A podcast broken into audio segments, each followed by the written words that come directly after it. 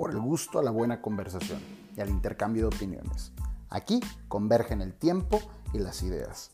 Hablaremos de filosofía, arte y literatura desde distintos puntos de vista y con distintas voces, para acercarnos poco a poco a perspectivas nuevas de cómo ver la vida, interpretar el pasado, el presente y también el futuro, con temas de relevancia actual y con visitas a la historia.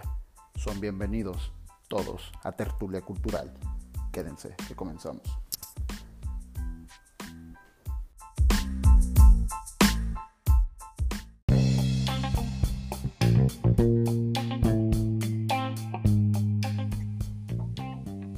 Bienvenidas y bienvenidos a Tertulia Cultural. Hoy, en nuestro tercer episodio, tenemos una invitada especial, Andrea Carrera. Bienvenida. Muchas gracias, Néstor. La verdad es un placer estar aquí y pues muchas gracias por, tu invitación. Andrea es licenciada en gestión y operación de servicios gastronómicos y también una persona increíble. Quisiera que, que, nos hablaras un poquito de ti, Andrea. ¿Cómo has estado? ¿Cómo, has, ¿Cómo quieres presentarte? La vez pasada hicimos una pequeña dinámica donde pues cada quien hablaba un poquito de, de sí para que las personas que, que, nos escuchen pues tengan más o menos una visión eh, general, ¿no? O, que se acerque al menos a, a tu esencia. Claro. Muchas gracias, Néstor. Pues sí, efectivamente, eh, como lo mencionaste, estudié la licenciatura de gestión y operación de servicios gastronómicos y pues muchas veces la gente como que tiene la duda de qué es, ¿no? Bueno, básicamente es de cocinar, una mezcla de administración con cocinar. La verdad, a mí me gusta mucho cocinar y administrar. Entonces, pues la verdad, esta carrera fue especial para mí y bueno, no, no me dedico laboralmente a la cocina como tal, pero sí, afortunadamente estoy en, en, el área administrativa en la empresa de la familia que se dedica a, a chiles secos molidos y especias.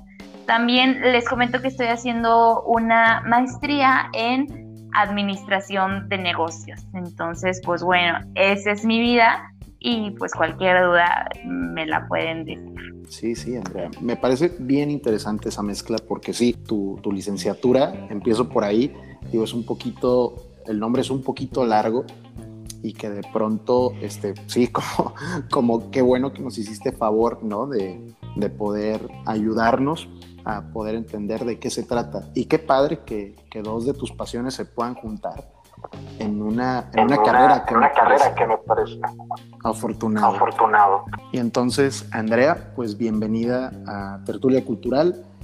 Hoy nos acompañan también dos eh, personas que quiero mucho y que fueron padrinos del primer episodio de Tertulia Cultural, Edgar Ramos y Sergio Rodríguez. Bienvenidos. Hola, hola, ¿cómo estás? ¿Cómo están? Bien, bien, bien. ¿Cómo han estado ustedes? ¿Qué, qué ha pasado en estos días este, previos a este capítulo? Eh, pues no, nada muy fuera de lo normal. Eh, ir a estar en el trabajo, estudiar. Tranquilo, tranquilo. Qué bueno, qué bueno, que hoy, hoy es una bendición poder decir que uno está tranquilo. Ándale. ¿no? Así que, qué bueno. Bueno, entre comillas, ¿no? Con todas las comillas posibles. Sergio. Yo, yo creo que como el tema que vamos a tratar hoy, llegó para quedarse. No, este. Pues bien, me, me latió, me latió la idea de, de hacer podcast la otra vez. Y, y, aquí andamos otra vez. Esto, un, sí, un buen hobby. esto. Ajá. Bueno, pues hoy tenemos un tema que, que a los cuatro nos pareció bien importante, que es el mundo post-COVID. Entonces, Hijo creo que estamos de acuerdo que el mundo ha cambiado y creo que ha cambiado sí, claro. eh, bastante, ¿no? Y, ya venía el cambio frecuente a partir de la tecnología, ¿no? Del avance tecnológico, pero que parecía que íbamos hacia adelante. Entonces el tema del COVID tuvo un retroceso, a mi punto de vista, en un montón de, de áreas, ¿no? Y que como la premisa darwiniana, tuvimos que adaptarnos para poder sobrevivir. ¿Qué piensan de el mundo post-COVID? Sobre todo, quise puntualizarlo y creo que sería importante primero hablar del tema social en el mundo post-COVID. Yo pienso que, ah, que, estos cambios en el ámbito de, lo social creo que se ve muy marcado, ¿no? Desde, desde cómo uno saluda a la otra persona, ¿no? Es como de puño con el antebrazo. Hay gente que pues lo sigue haciendo como se hace, ¿no? Saludando de mano, con abrazo, con, algún beso, que es algo que creo que no se va a dejar de hacer aunque haya tres virus al mismo tiempo. Esto de, del afecto hacia la otra persona y sentir como sentirla cerca, ¿no? Al, saludarlo o al despedirse, creo que es algo bien importante y que, ¿no? como dices, que nos hemos adaptado o de saludar de lejos o una cosa ¿no? que luego proponen que, ay, que la mano en el corazón es como que se fueron implementando, que aún sí, que está pronto a terminar, ¿no? Por todo esto de la vacunación y que ya, ya hay como más número de personas vacunadas y que no pueden enfermarse como hasta la muerte. ¿no? Se enferman, pero pues ya como más controlado. Más controlado. sí, es lo que yo he visto.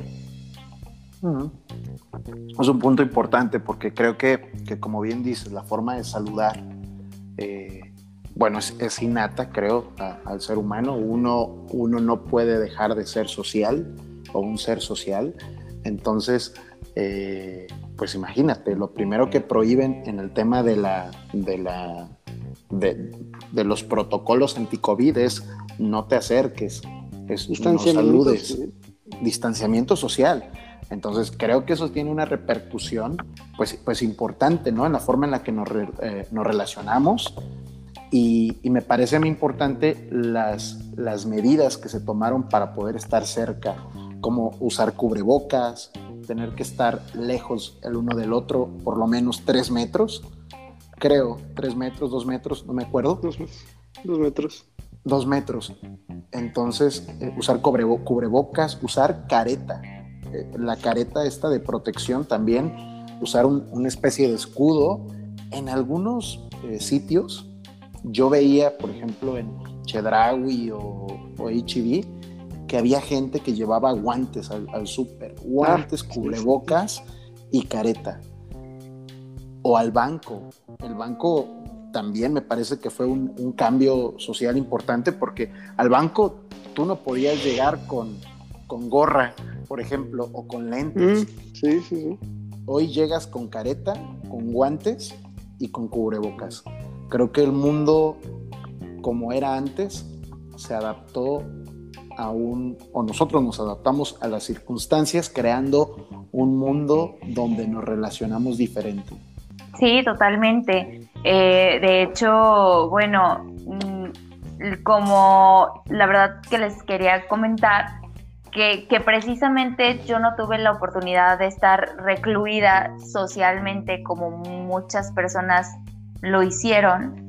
Eh, simplemente porque yo, como les comentaba, te dirijo una empresa familiar. Entonces, la verdad, pues yo tenía que acudir simplemente para verificar que todo estuviera bien. Entonces, pues, pues no pude hacer mi cuarentena como el resto de las personas. Sin embargo, muchos de mis amigos sí totalmente se enclaustraron y, dijeron, no salgo y, efectivamente hasta la fecha ya van aproximadamente dos años que yo tengo sin ver a varios de mis amigos. Entonces, pues también, como, como comentaba Néstor, la forma de relacionarnos cambió. Ahora por mensajes, por videollamadas o por llamada, ¿no? Entonces, pues también ese contacto físico, esa, esa forma de ver a la persona ya cambió, ya no nos relacionamos físicamente, ahora es todo virtual, entonces, pues la verdad sí, sí genera cierto impacto, ¿no? El tema del impacto social que tiene que ver con el distanciamiento y que hace que se abran nuevas formas de poder comunicar. Ha dado boom a, por ejemplo, este tipo de, de sistemas para comunicación que antes eran pues más o menos populares, pero que hoy se hicieron necesarios, como Skype, como Zoom, como este, el mismo WhatsApp, este, Messenger, que, que pudieron eh, modificarse a tal grado de que uno ya podía usar videollamada con distintas personas, es decir, poder incluir a una videollamada o a una llamada a más de tres o cuatro o cinco personas. Entonces, eso, eso surgió sobre todo al inicio de la pandemia como alternativa al distanciamiento social, porque justamente como somos seres sociales, esa parte de distanciarnos surgió como producto viable de venta para, para un montón de, empresas. Sí, que se tuvieron que adaptar, ¿no? Y, que esos negocios, ¿no? De tiendas, que estuvieron porque ya no había gente, ya no había gente que les compra cosas, ¿no? Tienditas, ¿no? Como tiendas de, de marcas muy conocidas, que cerrar porque ya no tenían como para solventar esa, esa renta o pagarle a, los, a sus trabajadores. Yo creo que también hubo como muchos despidos de personas y también impactó mucho en, en, las personas ese cambio. Sí, justamente porque pues, la única forma de poder uno salir a comprar, aunque ya había alternativas, era el tema de, lo presencial, ¿no? A mí me llama mucho la atención de cómo en la pandemia muchos, muchos negocios quebran y otros multiplican sus ganancias. Por ejemplo, hablando de temas de, Amazon, Mercado Libre ah, contra, contra las ventas de productos, pues como locales, Que, que descienden, pero justamente porque la gente no salía. De alguna forma la gente salía a trabajar pero no podía salir a comprar. Digamos, por las medidas que a lo mejor en México tomaron de cerrar tiendas como Liverpool o como ese tipo de cosas, donde la gente asistía departamentales a comprar. Entonces, obviamente se cierra, por ejemplo, en Valle de Santiago, donde es donde, es donde yo vivo, eh, sucedía algo muy, muy curioso porque el centro estaba totalmente cerrado, es decir, cerrado pero al, paso de los coches. Entonces, todo el centro no podías pasar por, con tu coche, sino que tenías que hacerlo a pie y había un horario de restricción. Por ejemplo, trabajaban los negocios que no eran de, de primera necesidad de 10 de la mañana a 2 de la tarde. Y entonces reducía el flujo de personas que pasaban por ahí y pues los negocios tenían que abrir muy poco, el aforo máximo de personas que podían incluir pues era también limitado y pues nadie quería una suspensión, ¿verdad? Por el, por el tema de, de salubridad. Entonces creo que, creo que el problema social que genera, digamos, este, este problema de COVID se ve marcado, sí, en el consumo de las personas hacia los productos que antes normalmente tenían, pero también como, como bien dices Edgar, con el tema del desempleo. Ese tema del desempleo también causó algo que, que cabe muy bien en el tema social, que es la delincuencia.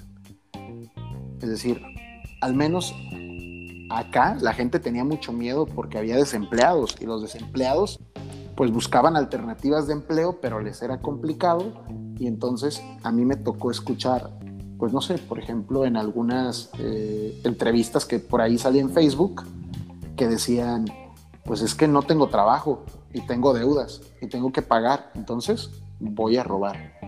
Es decir, lo que causaba también el tema del COVID y el desempleo era una forma de poder adaptarse a esta nueva circunstancia donde, aunque quisieras, no había trabajo, entre, comillas, que fue un discurso para poder hacer otras cosas. Claro, y, de hecho, como les comenté, eh, estoy encargada de la administración de la empresa familiar. Entonces, la verdad, con esto del COVID, nosotros pues sí nos las vimos negras, como dicen, porque pues la verdad las ventas bajaron tremendamente y, y no había ningún apoyo por parte del gobierno. Afortunadamente tenemos la oportunidad de tener dados de alta a nuestros empleados en el IMSS. Eh, y, y, no hubo ningún apoyo, al contrario, eh, cobraban con más, con más eh, frecuencia y, pues con más insistencia.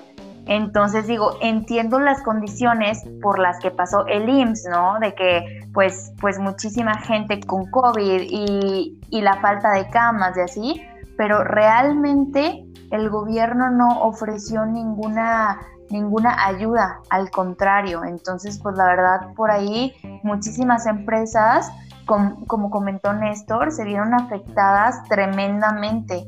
Una de esas empresas, pues la mía. Digo, afortunadamente no tuvimos que cerrar, pero pues la verdad que sí, sí fue una temporada muy difícil. Creo que, no? Creo que sí.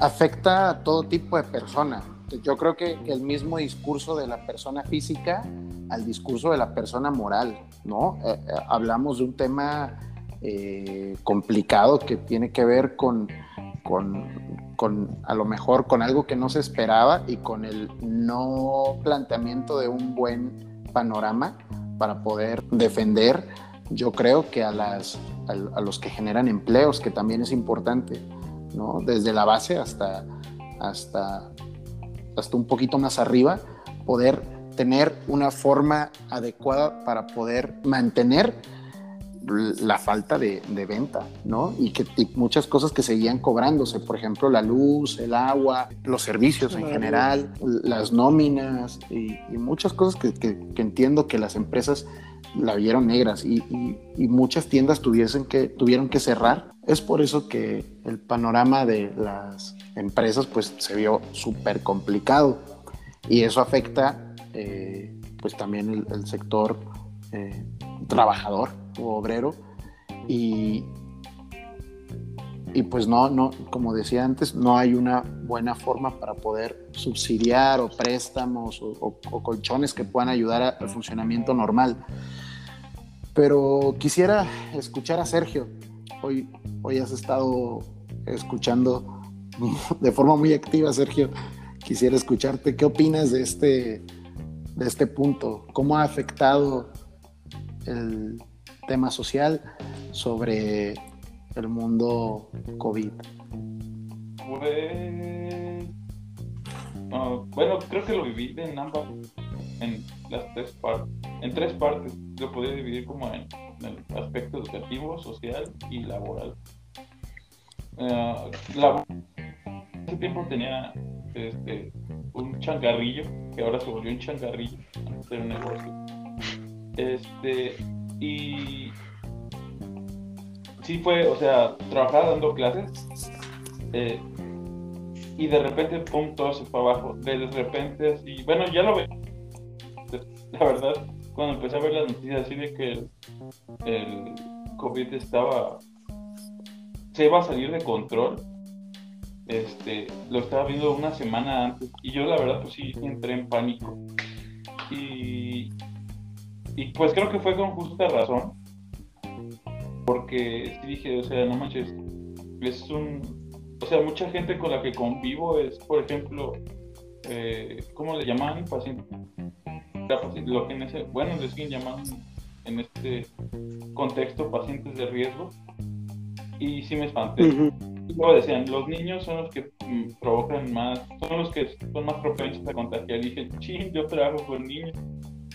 Y, y así pasó, entonces, pues todo eso se fue abajo, la verdad. Yo creo que mucha gente lo ha de haber vivido igual así de la noche a la mañana todo se fue abajo.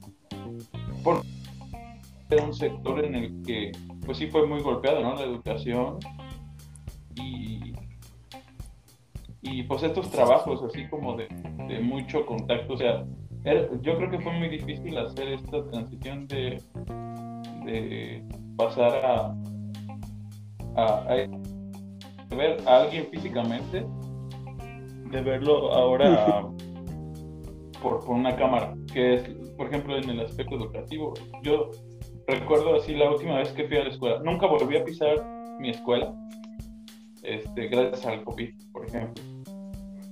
Y más pasó, pues en el aspecto social, pues lo mismo. Yo, este, pues me dedico a andar en el, bueno, a quien no le gusta en, este aspecto, o sea, de socializar, pero muchas veces pues así lo requiere mi, este, mi profesión, entonces pues sí, los restaurantes cerraron, mm, ya no había, este, no había pues a quien consumiera este aspecto de, de la cultura, por así decirlo. No sé si me explico. O sea, cerraron restaurantes, los museos cerraron, eh, bla, bla, bla, bla, bla. Y, y, pues entonces, sí fue así, este, o sea, de repente, para, para, para poner en contexto el COVID, o sea, de repente no pasó nada durante una década y de la noche a la mañana colapsó así el, el mundo tal y como lo conocían. Y... Sí, a mí me pasó algo muy curioso también, este, en el aspecto como que laboral, por así decir, como en dos partes de lo laboral. Digo laboral y profesional, más bien. Este, en lo laboral, al inicio de la... No, ¿cuánto iba? No, pues ya iba bastante, más de medio año. Y, por suerte yo, yo pude abrir un pequeño negocio. ¿no? Y, no había gente, y de repente sí, de repente no. Y, y todavía ahí sigue, después de un año pero sí era como muy complicado este como poder vender este, algo ¿no? pero lo, bueno que, me tocó a mí es que ya estaba avanzada la pandemia, es que decía, ah, pues ya voy a salir, ¿no? Ya, ya, ya, me harté de estar encerrado. Ya voy a empezar a salir y ir acá a la tienda o cualquier otra cosa, ¿no? Y en lo profesional, en, a lo que me dedico, este, a, la psicología, psicoanálisis, ¿no? Este, igual los pacientes dejaron de ir. Era más como, ah, este, ¿me puedes atender en línea? Ah, sí, claro, ¿no? Que dentro de, del psicoanálisis era una propuesta como que, ¿no? Desde esas personas muy importantes eh, de la actualidad de, este campo psicoanalítico, era como, no, es algo que no se va a poder y que el cuerpo y que quién sabe qué, ¿no? Y sí se pudo, ¿no? Hasta esas personas lo hacen. Empezar, empezaron a trabajar así en línea, ¿no? No, porque era, era algo que se tenía que hacer este, a fuerzas, ¿no? Pues, por, por decir una palabra eh, así al, al, aventón. Al aventón. Sí, ¿no? A, fuerzas ya lo, lo tenemos que hacer. Y ya, ¿no? Ya poco a poco fuimos como, ay, ya, ya viene un paciente, oye, ¿no? Ya, eh, me puedes, eh, ya, puedo salir o ya tengo ganas de ir a presenciar, ¿no? Físicamente. Y, hasta la fecha, ¿mande? Fíjate, fíjate, perdón, Edgar. Fíjate que yo tengo algo, una experiencia distinta, porque, eh, bueno, en la, a mi consultorio empezaron a, llegar más pacientes virtuales y, cuando se podía eh, presenciales. Pero creo que, creo que esto nos va a llevar también al siguiente punto. Me voy a adelantar un poquito, pero creo que, eh, pues estar encerrados, entre comillas, porque es muy difícil que, yo conozca a alguien que haya cumplido con una cuarentena exigente. Estar encerrados nos dio la posibilidad de poder comunicarnos, como ya dije anteriormente y dijimos, por otros medios. Entonces, eh, ese cierto encierro provocó también un efecto del mundo post-COVID en, en el aspecto psicológico. Entonces, yo creo que la gente empezó a darse cuenta de la importancia de un concepto relevante que hoy se llama salud mental. Entonces e, era más fácil, yo creo que mucha gente se animó a, atenderse o a atender esta cuestión por la idea de que había ofertas por todos lados de atención psicológica, desde gratuita hasta privada, ¿no? Y entonces yo veía eh, a, muchas personas o muchos psicólogos ofreciendo eh, terapia online y, creo que, mis pacientes, por los discursos, se daban cuenta de la importancia de la salud mental y de asistir a este espacio eh, terapéutico para poder, eh, digamos, hacer llevadero esta época complicada. Había mucha gente que perdía empleos, como, como lo decíamos, mucha gente que tenía negocios, como bien plantea Andrea, sobre situaciones específicas de poder seguir manteniéndolo o que perdió eh, familiares, amigos, ¿no?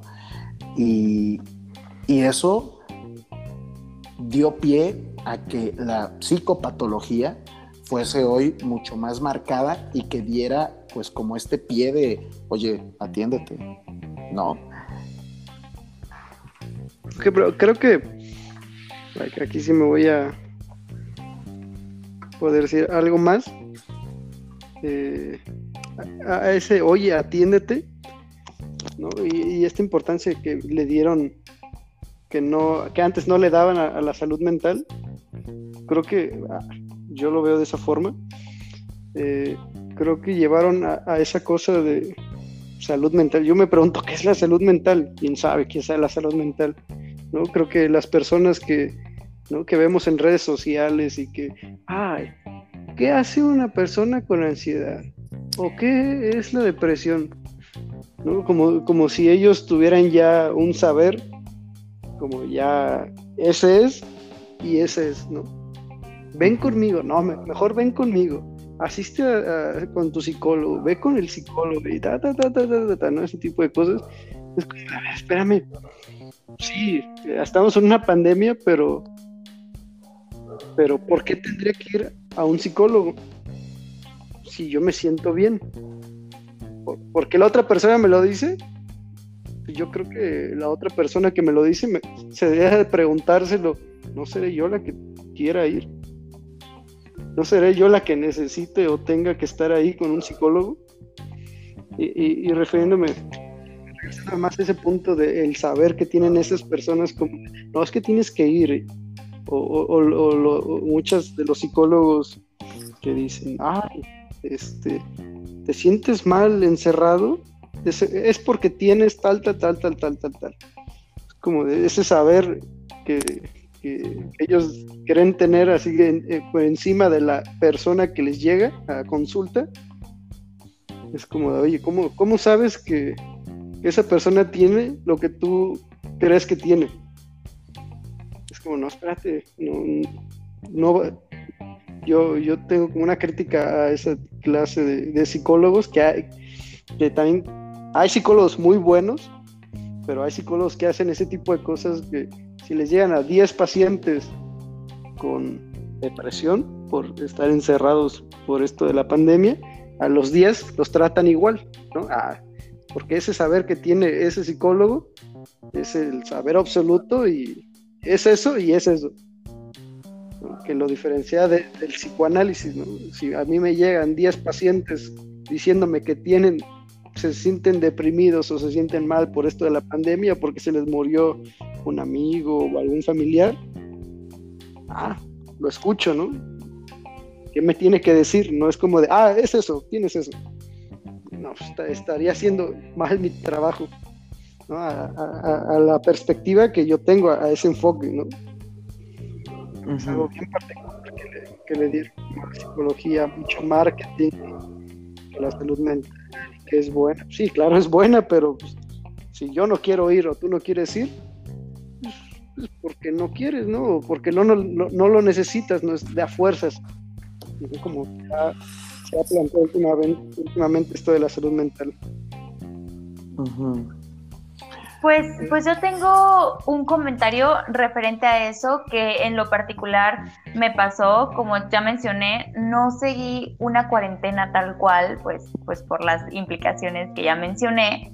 Sin embargo, pues yo llevaba una vida social pues relativamente normal que en las tardes pues yo tenía la posibilidad de salir con mis amigos eh, y, y pues socializar físicamente.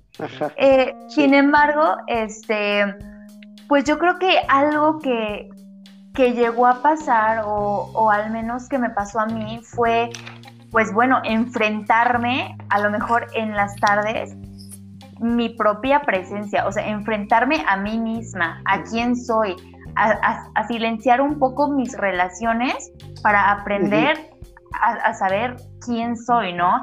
Entonces, como creo que puede ser también la raíz de por qué las, las citas psicológicas empezaron a tener un poco más de auge, porque pues bueno, nos enfrentamos a, a esto de, chin, ¿y quién soy? Entonces, en el afán de descubrirnos, pues muchas veces si no llevamos un buen proceso, nos topamos con pared que podemos caer a lo mejor en conflictos existenciales, este, en conflictos de baja autoestima, en, en muchos conflictos que creo que pudo ser lo que pasó. Afortunadamente yo llevo una vida relativamente sana, que, que, bueno, afortunadamente no me dio ni, ni depresión ni nada, pero creo que la raíz de por qué las citas psicológicas empezaron a ser más frecuentes fue a partir de esto, de quién soy, cómo me puedo relacionar conmigo mismo, inclusive con mi propia familia, porque era convivir día y noche con la familia, que bueno, que posiblemente el papá se iba a trabajar, que la mamá se iba a, a sus clases, etcétera, etcétera, ¿no? Pero ahora, este, el, aprender a convivir día y noche con la familia, pues también igual y, significa un paso muy grande que, pues yo creo que, va por ahí la cosa. No sé ustedes cómo lo vean, Sergio, Néstor. Yo, sí quiero decir que sí.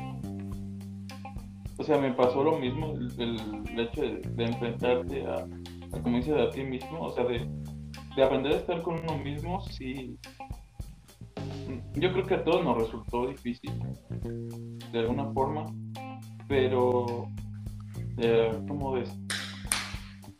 Sí cambia, eso mismo yo creo que hace que, cambie tu perspectiva respecto a, a, la vida. A mí me pasó así. Y ya tienes que aprender a, lidiar con, con, eso, o sea, cómo, cómo convivir con tu familia a diario. Este, muchas, mucha gente tiene hasta la suerte o mm, este tipo de costumbre de, pues sí, de, ser más unida a su familia. Y, entonces eso habla mucho de, las tradiciones y de cómo se comporta cada familia. Pero, y uniéndolo al, hecho de, ir a terapia o no ir, este, o determinar en qué momento o no este, necesitas ir a terapia, yo creo que sí es importante o sea, no, ni, ni, yo creo que debería ser importante no satanizarlo, pero tampoco vanagloriarlo, no es que me explico. Ándale, sí, sí, sí. Estar como preparado, estar consciente de que estamos viviendo otro tipo de...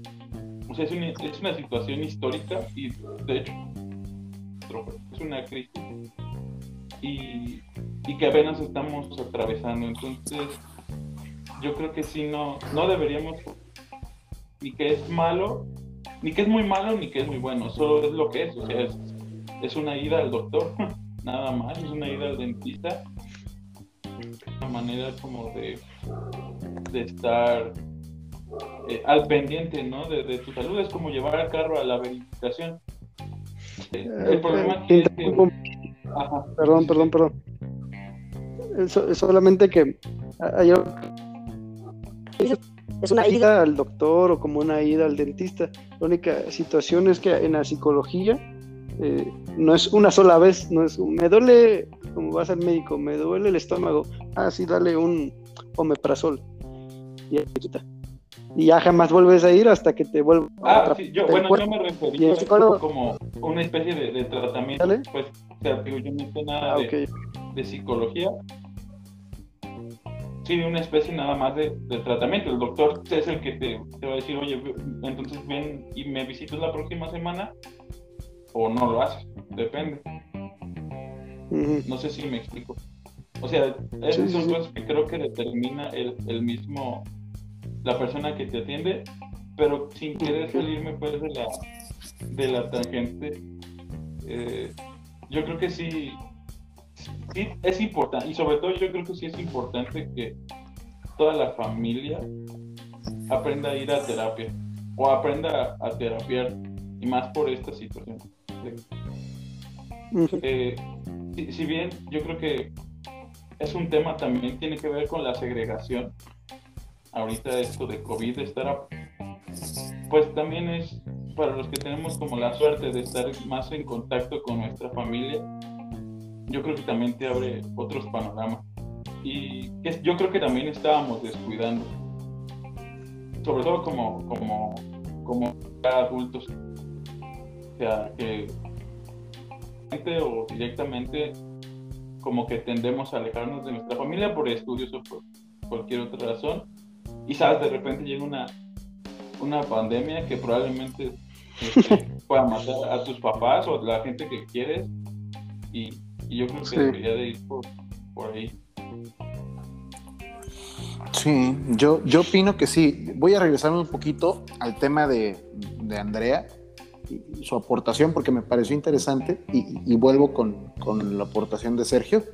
Yo creo que, que, sí, o sea, encerrarse también implica verse a sí mismo y aguantarse, es decir, soportar una cosa que, casi siempre no nos acompañaban y hablo, por ejemplo, en mi experiencia, como el tema de la soledad. Siempre este, procuraba estar acompañado y, pasaba muy pocas horas eh, solo pero cuando ocurre esto, creo que uno sí se enfrenta a uno mismo y, yo creo que, también, este, yo creo que me voy a regresar un poquito también a hablar sobre el tema de, Edgar, sobre mm, por, qué, por qué el marketing, que creo que ese es el problema principal, por qué el marketing parece que invita a al, diagnóstico previo, ¿no? más bien a un autodiagnóstico con base a un montón de, cosas que, se publican.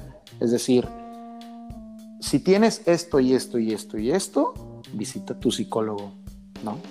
Eh, y entiendo que es como si uno pone en Google, me duele la cabeza, este, tengo eh, cansancio, eh, dolor muscular, puedes con esas tres con esos tres síntomas, si tú no sabes lo que significa diagnóstico diferencial o si tú no sabes lo que significa este, pruebas, de, leer pruebas de laboratorio o no sabes qué hacer, puedes tener desde una gripa, dengue, COVID o no sé qué otras cosas. Ah, influenza.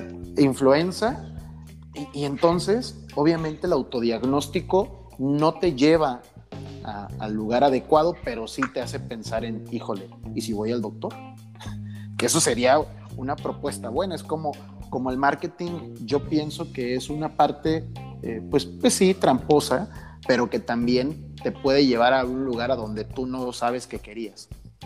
Y entonces, yo, yo la verdad es que creo que está bien que, que la gente haga contenido porque así acerca de alguna forma alguna alternativa, sobre todo hoy, hoy estamos en un mundo de alternativas. O sea, justamente la, la vacuna esa vacuna que, vamos a ponernos pronto, no sé si sea eh, AstraZeneca o si sea, este, creo que se llama Cancino o si sea, no me acuerdo qué otro, qué otro laboratorio haya, pero son alternativas para combatir eh, o prevenir, ya no sé, el COVID. ¿No? Entonces estamos en un mundo de alternativas, que las alternativas ahora sí que hay que tomarlas. Yo creo que que, este, eh, que en este punto es bueno llegar a ese tipo de alternativas y gente que nunca ha llegado. Por ejemplo, lo que yo decía al principio, yo tuve más pacientes, pero yo creo que es un tema de que ellos mismos se dieron cuenta que existía la posibilidad de poder tratar otro tipo de males que ya no iban tanto relacionados con la locura, sino más con un tema de malestar cotidiano, ¿no? Como, como bien dice Andrea, el mismo encuentro con uno mismo. Sí. Entonces yo digo que qué padre que, que haya este tipo de marketing que abra a distintos este, que abra la posibilidad de que distintos tipos de personas puedan acercarse a, hablar, ¿no? Que, que, a lo mejor coincidimos ahí, Edgar, de, de, que hablar es, es importante, ¿no? Y bueno, esa es como la aportación que, que yo quería dar sobre el tema de, de, Sergio, sobre que dice que, bueno, hay que hacerle el mantenimiento a esta máquina que, que es el cuerpo. Pues me parece padre, es un discurso muy eh, clínico, muy, muy médico, que a lo mejor pues sí puede diferenciarse de, la postura eh, clínica psicológica, pero que al final de cuentas no es otra cosa más que hacer una, una especie de economía ¿no? y ecología. Ir, hablamos, desahogamos y salimos. Pues, parece que, que un poco más libres o a veces también más angustiados pero eso implica que, que, con suerte hay un cambio, ¿no? Y yo creo que, que, hablar, pues, pues sí cura. Y, bueno, ajá, ajá, no, no, adelante. No, perdón. No, más, más quería hacerle una pregunta, Andrea, pero termina y ya. No, ya, ya terminé, si, si quieres adelante. Ah, nada más, bueno, espero que no sea como muy, este, muy invasiva mi pregunta, pero ¿cómo fue encontrarte contigo, Andrea, en la pandemia? Ay, claro.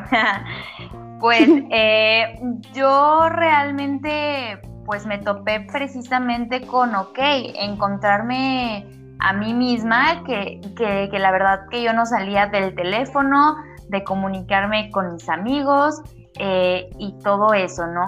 Pero llegó un momento de frustración que no sé si a ustedes les ha pasado que el usar tanto el teléfono o, ver tantos videos que Facebook, eh, la verdad, abruma. Entonces ahí fue cuando dije, a ver, pausa, eh, ¿qué estoy haciendo? ¿Quién soy? Eh, y empecé con mis cuestionamientos, em, pues sí, para saber quién era yo, ¿no?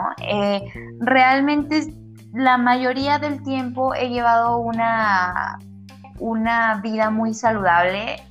¿Qué quiere decir? A lo mejor dieta balanceada, eh, ejercicio constante, que digo, no soy la supermodelo Miss Universo, pero me considero una persona saludable, tanto mental como físicamente.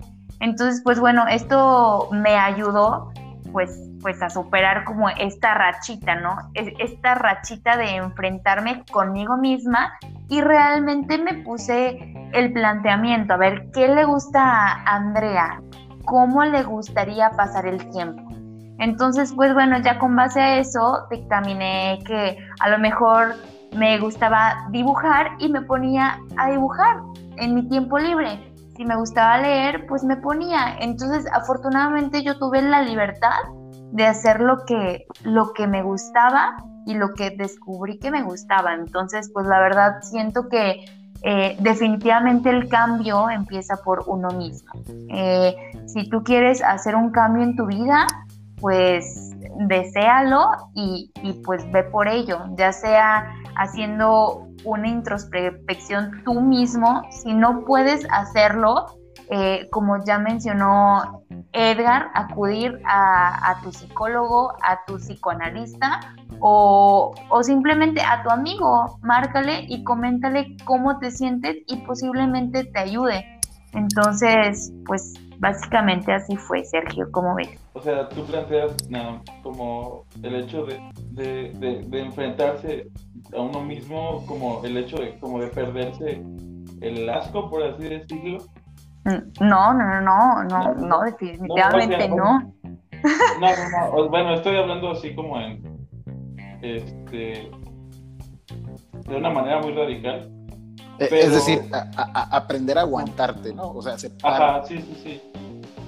Y, y es que no, no es aprender a aguantarte, es saber quién eres, pues sí, para convivir, porque al fin de cuentas no es aguantarte, o sea, eres tú y vas a vivir contigo, pero yo no lo catalogaría como a tener que aguantar, simplemente conocerte, o sea, no podría, porque como que la frase tener que aguantarte me suena como hartazgo, o sea, algo que, que no toleras.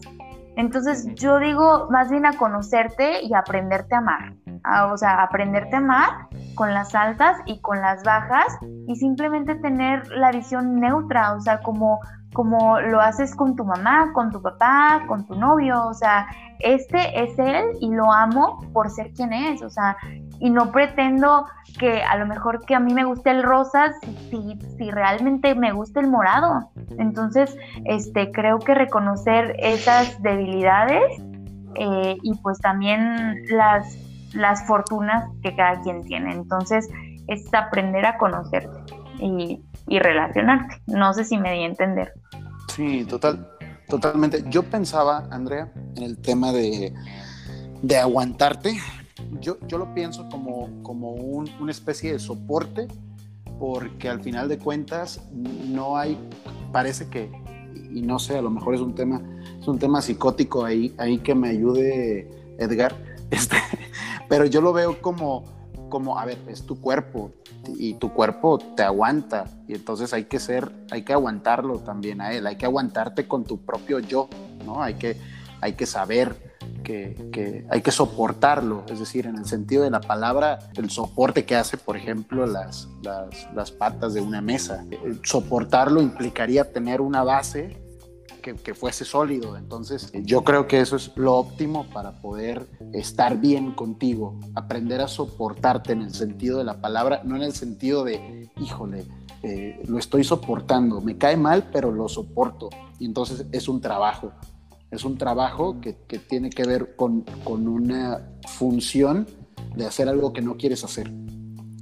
Pero en este sentido, en el sentido de la palabra, en el sentido de poder hacer una base y esa base pues que funcione como decir, a ver, yo, yo me soporto, ¿sabes?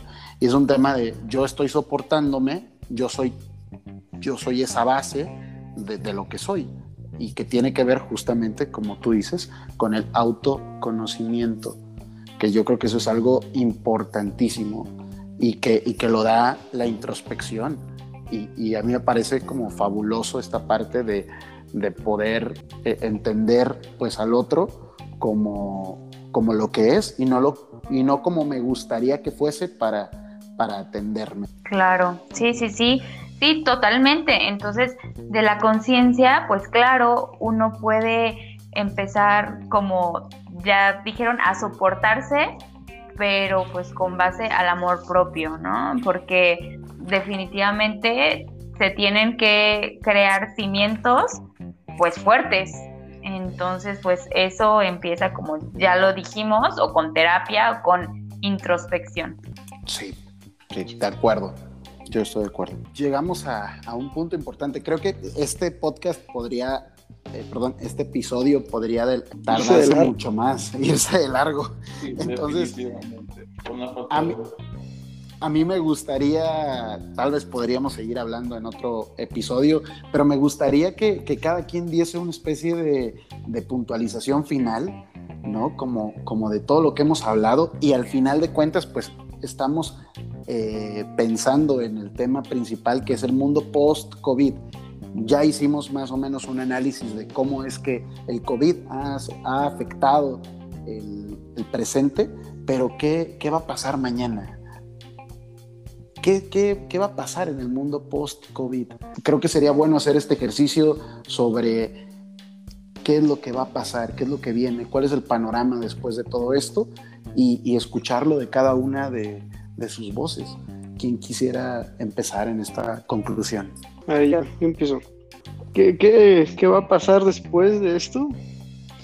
Híjole, ah, así a primer primero que, se, que pienso es, quién sabe, eh, viviendo pasan un chorro de cosas. creo que creo que uno tiene que esperar, ¿no? ¿Qué? Pues cada quien sabe qué espera.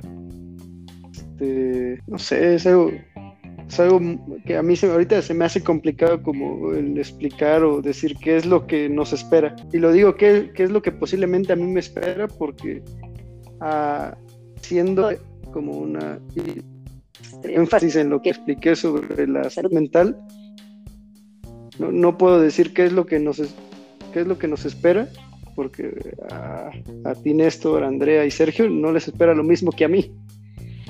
Este, yo puedo decir que a mí me espera, no sé, seguir estudiando, trabajando, y quién sabe, ¿no? Puede ser que sea otra cosa. Pero eso es lo que yo espero que me, que, me pase, ¿no? En esto de después de la pandemia. Sí, sí.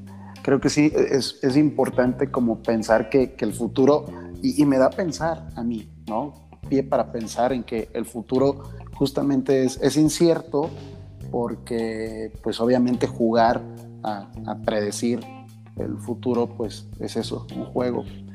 A lo sí. que voy y, y, quisiera a lo mejor aportar es que eh, hacer este ejercicio sobre, híjole, ¿qué, puede pasar? Eh, puede, que, puede que pase, yo pensaba en, en que al momento en que se abran los espacios para convivir, pues la gente puede estar eh, ya acostumbrada, por ejemplo, a temas de, de, de la distancia o que una vez que, que, se abra todo como antes, pues no podría ser igual, yo creo, por temas de, de a, lo mejor, a lo mejor de conciencia, de, de, que la gente ya no va a querer hacer las mismas cosas que hacía antes porque ya hace otras, ¿no?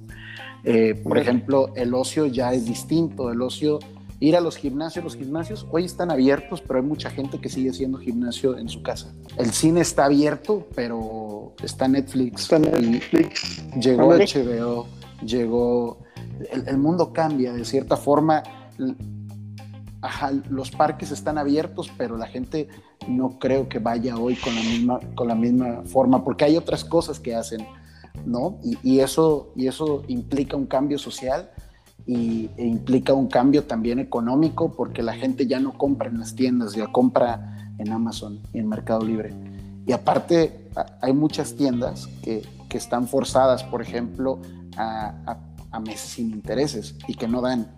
Amazon da meses sin intereses y también eh, Mercado Libre y muchas páginas, este, que implica que es más accesible para el público eh, poder adquirir un producto ahí que en, una, en un producto, por ejemplo, de una tienda muy local específica. Entonces, creo que el mundo post-COVID sí tendría la posibilidad de poder interpretarlo. Yo creo que sería en lugar de, de qué no depara, qué interpretamos del mundo post-COVID. Y yo creo que eso es lo que, lo que veo, la forma en la que nos relacionamos, la forma en la que la escuela cambió.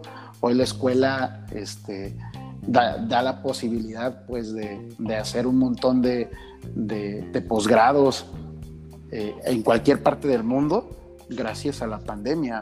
Antes tenías que viajar, no sé, a, a la India para poder hacer un, un, posgrado en algo o un postdoctorado y hoy se puede eh, online. Y creo que cosas negativas, cosas positivas. Y esa es como okay. mi, mi, mi conclusión. Okay. ¿Y ustedes, Sergio, Andrea? Pues, si quieres, voy yo y ya este, para que Andrea cierre un broche de oro. Gracias. Eh, pero, no sé, yo tengo mis, mis dudas respecto a si haya un mundo, o sea, bueno, sí lo hay, que hay un mundo post-COVID, porque ya pasó, ¿no? O sea, ya pasó el COVID, pero no se ha terminado.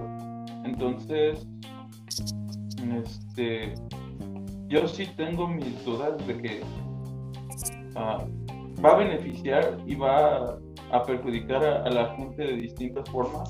Todos hemos visto en las noticias cómo, cómo ha afectado, ¿no? Todos sabemos cómo ha afectado el COVID. Este, y, y, y de hecho hubo un mantra eh, que decía que el COVID no es, el COVID-19 no entiende de clases sociales, pero hay evidencia científica de que susceptibles de, de alguna manera, de, de, una forma distinta a esta cosa, aunque sea el mismo, aunque tenga los mismos por así decirlo. O sea, todos sabemos que el COVID pues, hace daño a la salud mental y física. Y, y la onda de, la cuestión económica y la social. Pero aún así, todos la hemos padecido de diferente manera. No sé si, me entienden. Yo, pues, en lo personal, yo creo que todos hemos perdido o hemos visto a, a alguien ser, no, más que no ser parte de la pero ya conocemos gente que sí lo afectó el COVID, o sea, que ya no está en, en el mundo por, por el COVID. O que perdió su empleo, o que perdió sus casas, que tienen que ir. Eh, entonces yo creo que para ahí va, por ahí va todo eso, o sea, que cómo van a cambiar las sociedades y que mm, y que cómo, cómo está cambiando el mundo. O sea, probablemente no nos demos cuenta de cómo va a cambiar el mundo hasta dentro de, unos 20 o 50 años, como sucedió con la, con la caída del muro de Berlín. muro de Berlín. creo que apenas estamos viendo este, como las consecuencias de la caída del muro de Berlín, por ejemplo. O sea, es un evento histórico y después es sistemático.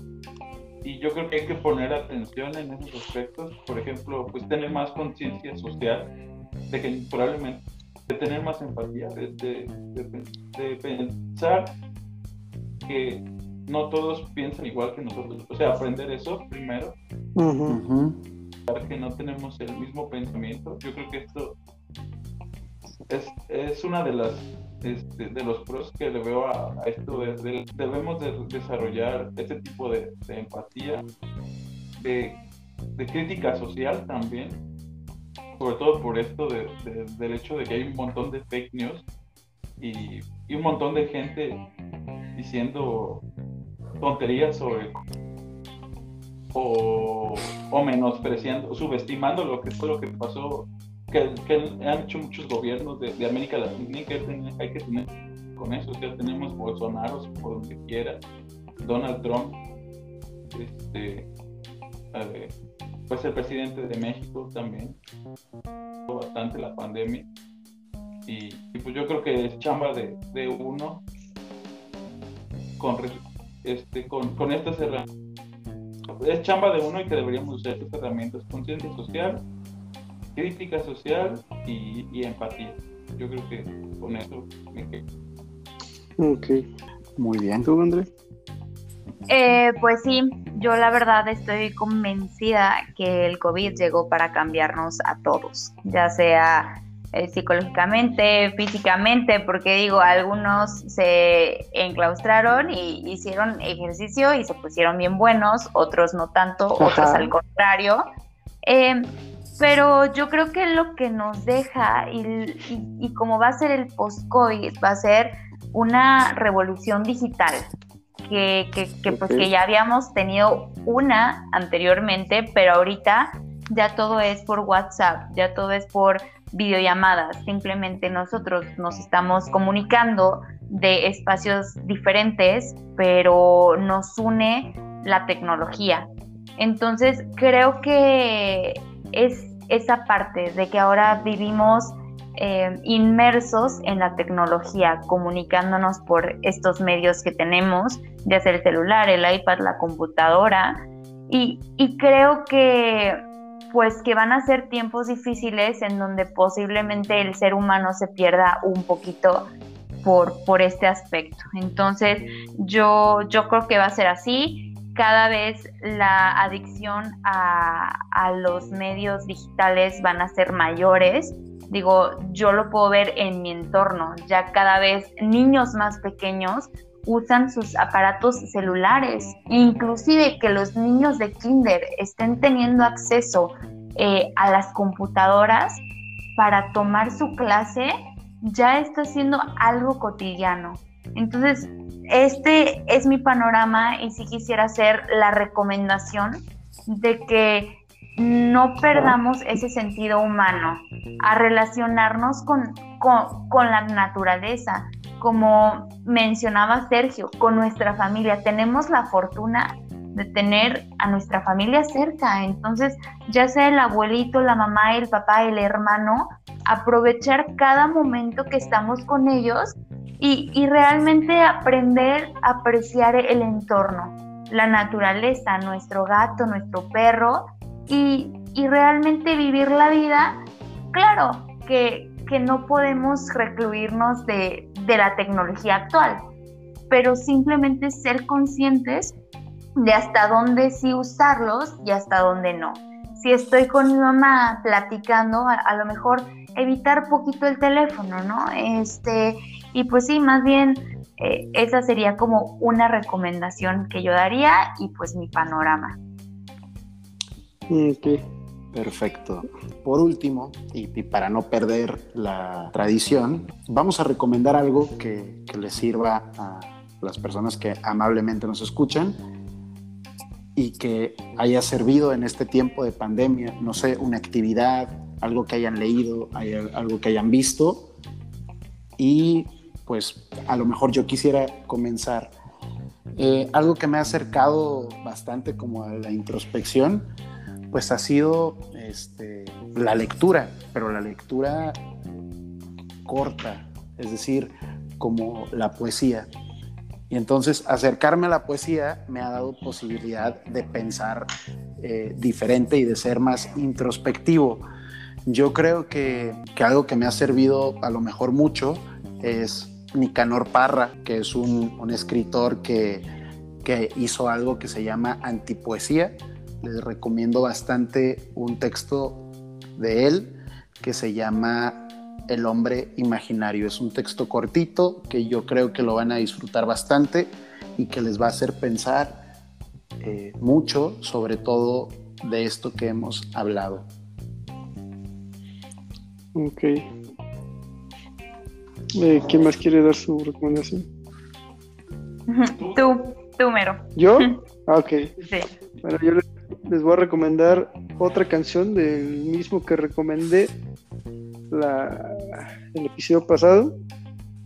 ¿Por qué? Porque durante la pandemia, durante, sí, la mayor parte de la pandemia, desde que lo hicieron que lo descubriera, este, me ha hecho como reflexionar y pensar sobre, sobre lo que hago y la forma en que, este, la forma en que llevo como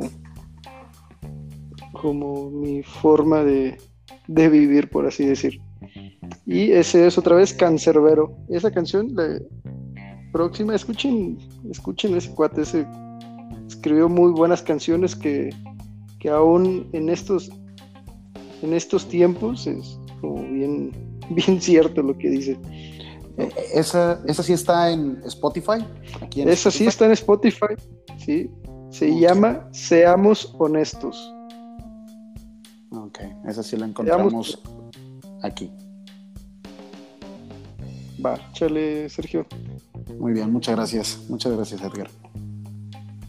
Pues, ¿qué, me ayudó? Bueno, ¿qué me ayudó en la pandemia? Este, actividades que me ayudaron en la pandemia. Aprendí a hacer yoga. Yo creo que el yoga es muy bueno para, para aprender a mantener la calma y, yo creo que yo creo que fue lo primero que aprender cuando empezó todo esto, como a mantener la, la calma. Entonces, pues sí, busquen hacer yoga. y no sé, algo así. Un artículo que, encontré sobre, sobre esto que, que, les decía en la conclusión, este, de cómo, de cómo el, COVID va a afectar a las clases sociales y se llama así el COVID de las clases sociales. Es de Pedro eh, Gullón Tocio, es profesor y ayudante de doctor en salud pública de la Universidad de Alcalá. Es un artículo español y pues ellos vivieron, sí vivieron dura la, la pandemia, entonces yo creo que saben, hablan y sí es muy, este, técnico, sí, sí tiene bastantes cosas técnicas, pero muy bien explicadas. Y Yo creo que nada más. Y música, eh, no sé quién, quién, me ayudó bastante de Mars Volta. Igual alguien los puede conocer. Este sí es, es como es como tipo rock psicodélico, pero yo sí me vicié bastante con, con, esta banda de Mars Volta se llama. Este, pueden escuchar un disco que se llama igual habla sobre, sobre este tema de del que estamos viviendo ahorita cosas como segregación, autoritarismo, desigualdad social, fanatismo religioso. Este, y ahí les dejo un rato el. Y ya, gracias todo. Muy bien, Sergio, gracias. Andrea. Pues bueno, eh, yo me les adelanté un poquito. Sí, sí, sí. Como ya di mis, mis, recomendaciones, pero yo la, la, verdad lo que me funcionó era salir a caminar en la naturaleza em, y salir a caminar, observar el pajarito, a lo mejor poner música tranquila, relajante, para ir reflexionando poco a poco. También lo que me ayudó mucho fue platicar con mis seres cercanos, mm, mis seres queridos, eh, mi novio, mi, mi, familia, que la verdad que me ayudaron mucho a aterrizar ideas. Entonces, pues la verdad eso se los agradezco mucho. Y, y pues la verdad, básicamente eso. Mm, también me funcionó, me gusta mucho tejer, entonces pues yo tejo. La verdad, es, estoy joven y no es una, una, una habilidad que se escuche hoy en día, sin embargo, me gusta mucho y también dibujar. Entonces fue eso y, y ya, de música, la verdad, yo soy tutti frutti.